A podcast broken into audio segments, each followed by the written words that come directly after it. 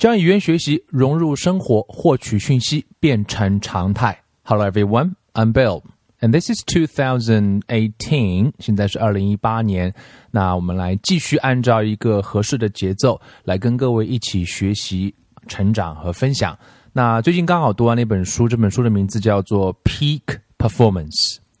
Peak performance，那这两个词的意思，peak 表示的是一个高峰、巅峰的意思，performance 指的是一个好的状态、一个成绩，巅峰时刻、高效的一个成绩，大概是这本书想传递给我们的。运用了很多现代的科学、现代心理学的一些研究的方式方法，也会有很多的案例。那在这本书里面，一共主要讲的是这么三点，我想。可能是每个人都会从中会有一些受益的地方。那我想今天也花上一点时间来跟各位谈一谈这本书，以及这本书里面让我印象非常深刻的部分。第一件事情，第一呢，第一个呢，会有一个 formula 啊，会有一个公式啊。我们每个人都希望会有成长啊，会有那个 growth。Everybody is looking for, you know, growth. 不管是小孩子也好，大人也好，我们都在不断的成长。那成长到底是怎样才会产生的呢？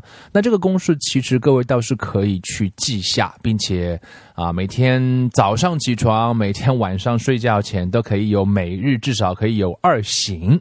可以问问自己，早上跟自己说，我今天要面对的这些事情当中，会不会有这些的安排？晚上睡觉前拿这个公式再来回顾一下，看看今天自己是不是获得对应的成长，有没有经历过这些公式里面啊？这个公式里面所讲到的这两点，这个公式其实非常简单，所谓的 growth 就等于 stress plus rest。我们想有成长，那一定要有第一个字叫做压力啊，叫 stress。第二个呢，就是要有休息啊，有有压力有休息就会有成长。这个道理听起来特别特别的简单，我们生活当中都会有一个常识，我们知道。呃，你要让自己的手臂更有力量啊，肌肉要得到成长。你都知道，你要去做一些啊，健身房做一些哑铃啊，举一些哑铃啊，做一些啊俯卧撑啊，然后要休息，然后再做一下，再休息，然后你的手臂就会变得越来越有力量。这个是在 physical。我们在体能层面，在身体层面获得成长，几乎每个人都能够理解的。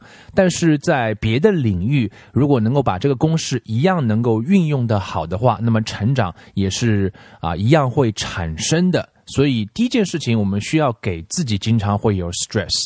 不管是学英文也好，锻炼身体也好，练一项新的技能也好，你是不是啊给自己不断的设立那个挑战啊，那个 challenge 啊，或者我们经常讲说人。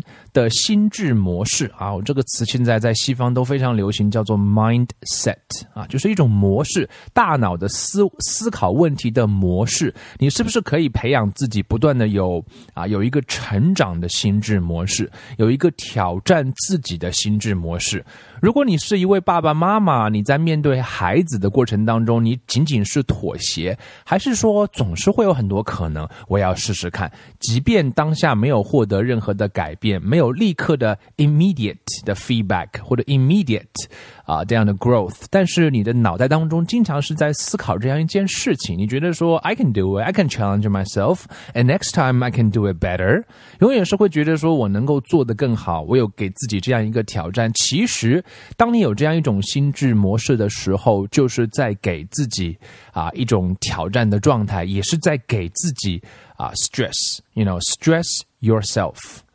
面对压力，其实并不是非常容易的一件事情，因为它需要我们锻炼的是一种 deep focus 啊，我们叫一种啊深度的专注。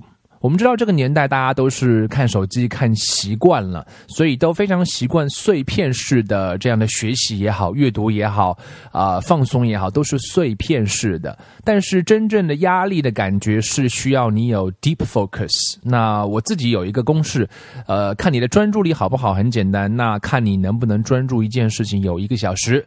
所以无论是看书也好，无论是学习也好，无论是做任何事情也好，你能否全身心的投。投入在他这件事情上有超过一个小时，你能不能让自己锻炼这样的一种技能？现在也有很多手机的 A P P，就是让你远离它啊，看你能不能说半个小时不碰它啊，你碰它那就不作数了啊，慢慢加到三十五分钟、四十分钟、四十五分钟，其实从某种意义上就是在锻炼你的 focus 的能力，因为你的脑袋当中总是会有一个意念说我要翻一下，我要滑一下，我要翻一下，那这个是一个循序渐进的过程。练习是非常重要的，凡事都需要有练习。英文中有一句话叫做 “practice makes perfect”，但这句话呢，在本书当中也做了另外一个诠释啊，就 “practice probably doesn't make perfect”，但是 “perfect practice makes perfect”。所以一定要是方法对的情况下，不断训练，才能够达到一个比较理想的结果。所以，如果是学英文的话，也是如此。如果学英文仅仅是我不断的听听听听听，听不懂我也听的话，它未必会带来那个成绩或者是进步，然后就不会有持续的练习。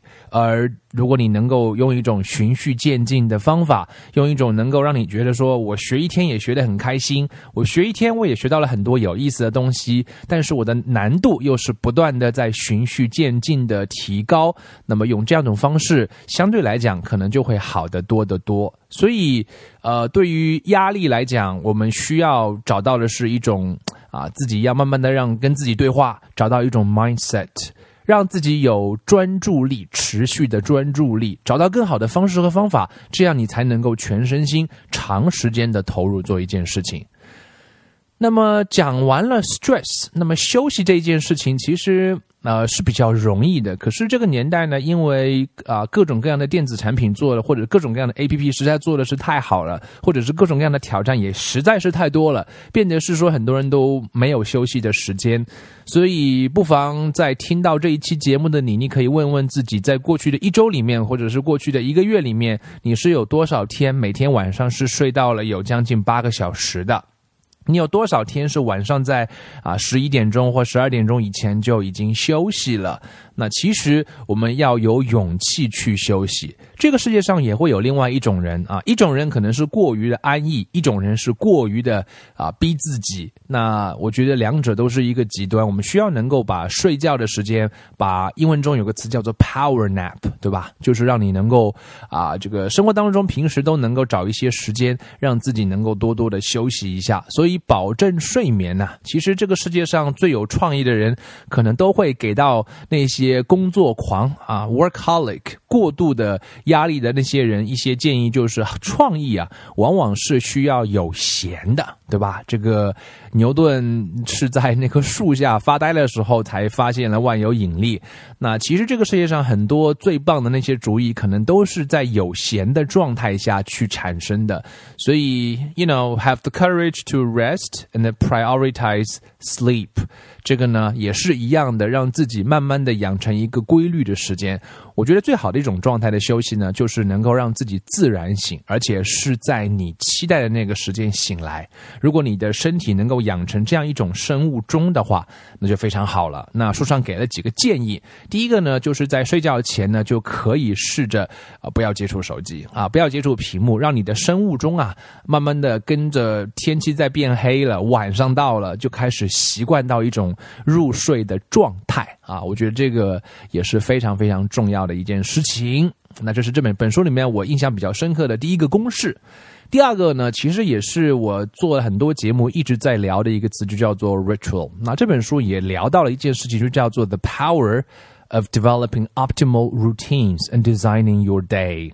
我们会有那些好的呃习惯也好，好的常态也好，我们去设计那一天。啊，我一直觉得说这样的常态才是特别值得我们花时间精力去努力的。我们见到其实很多这个全世界啊最最高产的那些艺术家也好，创作者也好，都是日复一日的每天。的日子都是那样过，一过就是几十年。可能有的人是习惯早上五点钟起床，啊，工作四个小时，然后去咖啡店，然后下午是阅读休息，晚上是聊天继续阅读，然后一天就过完了。这是他舒服的一天。当然，每个人这一天是可以不一样的。那我觉得这样的常态能够形成，我们花时间去设计一下啊。我觉得二零一八年。尤其是在年初的时候，我们去设计一下那一天啊，其实是一件非常有意思的事情。所以在书上有这么呃两个词送给大家，第一个词叫做 minimalist 啊，就是极简主义啊，这个词这两年都非常流行啊。这个什么叫断舍离，讲的就是 minimalist，就是极简，那就是把你生活当中不必要的都可以去除掉。那么第二个呢，叫做。Maximalist，哎，这叫做啊最大化啊，就是最大化什么都要。其实呢，只有你最简了，你才可能获得更多啊。它两者听起来是冲突的，但是其实当我们在生活当中把诸多不需要的给去掉了，那么你才能够把你自己的潜能也好，状态也好，调整到一个最棒的状态。所以，become a minimalist to be a maximalist。这两者之间其实是可以起到一个平衡的作用的。那我们的一天当中，每一个人呢都是公平的，不管你是首富也好，还是你一个屌丝也好，其实每个人就只有二十四小时，而且其中的八个小时还是睡觉的。但是醒着的、清醒着的这十六个小时，日复一日，年复一年，啊，它的变化，它的产生的根源就在乎于啊，每天你是怎么过的，你的常态是怎么样的，你是怎么样去设计这一天的。那书上给了两个建议，第一个叫做 surround yourself wisely 啊，千万不要高估自己的啊意志力啊。我们说这个世界上意志力最。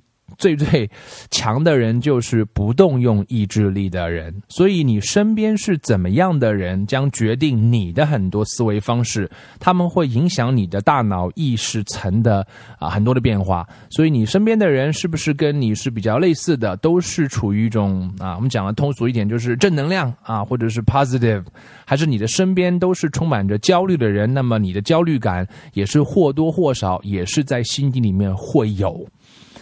当然，其实很多事情讲的再直白一点，就只剩下 show up，就是做了。如果你很希望减肥，就不用整天在微信圈的朋友圈里面晒啊，我要减肥，我要减肥，我要减肥。那你要做的事情就很简单，就是每天早上或者是每天下午、晚上，在你适合的那个点去跑步就好了，去健身房就好了，去做你喜欢的运动就好了，就是从当下开始。从每一天开始，一点一点的去做这一件事情就好。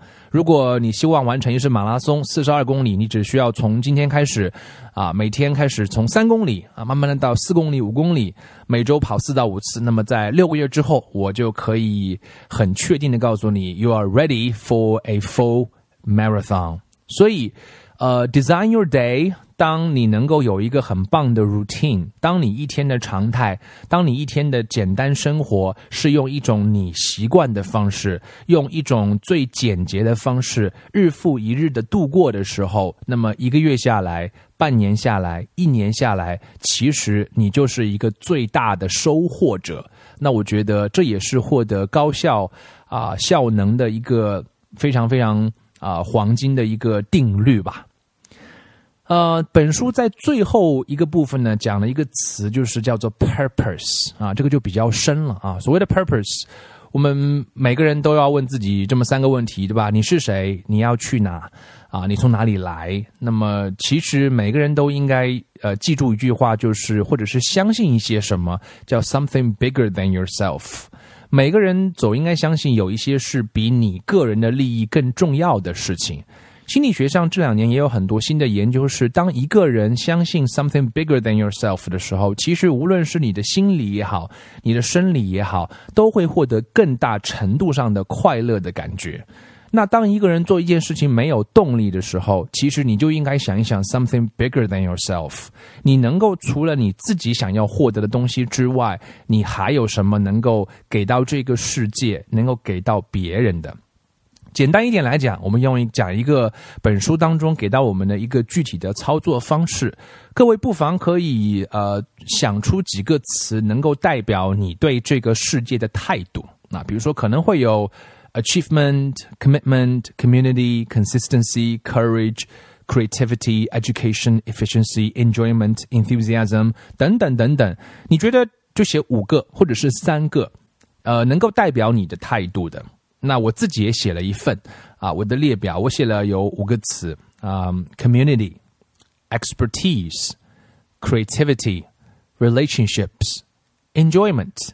这是我自己写了五个词，当然每个人都可以有不同。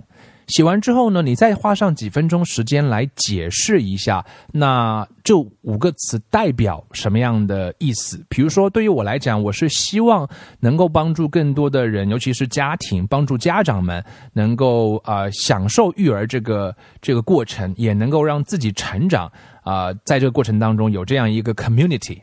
Creativity，那我希望是在看很多书的过程当中，它对我是能够产生啊多重意义的 enjoyment。当然，我们希望我希望是 have fun，right？我们都喜欢学习，都喜欢交流，过程当中会有很多有意思的东西，呃，也能够做出更好的产品。Expertise，每个人都需要有自己的专长，我也希望在自己的领域里面啊有这个热情，不断的去获取啊。对于教育这个大话题的专长，最后就是 relationships。那希望跟这身边的人都能够有很好的关系。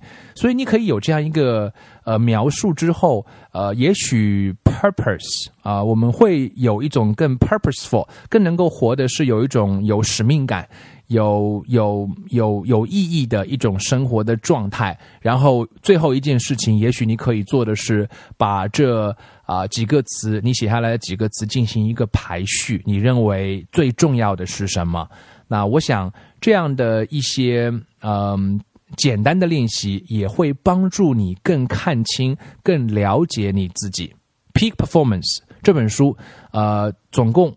啊，一共分为三大篇章啊。第一篇章呢，讲的就是 stress plus rest is growth。第二大篇章呢，讲的就是 the power of developing optimal routines and designing your day，能够去找到一天的常态，设计好你的一天，然后看似更少，但是其实是最大化。最后一件事情讲的就是我们怎么样会活得更有使命感，怎么样去把内在的动力跟外在的世界紧密的。结合在一起。那希望各位二零一八年，啊，也许通过这本书，也许通过我今天讲的这几点，会给各位一点点启示。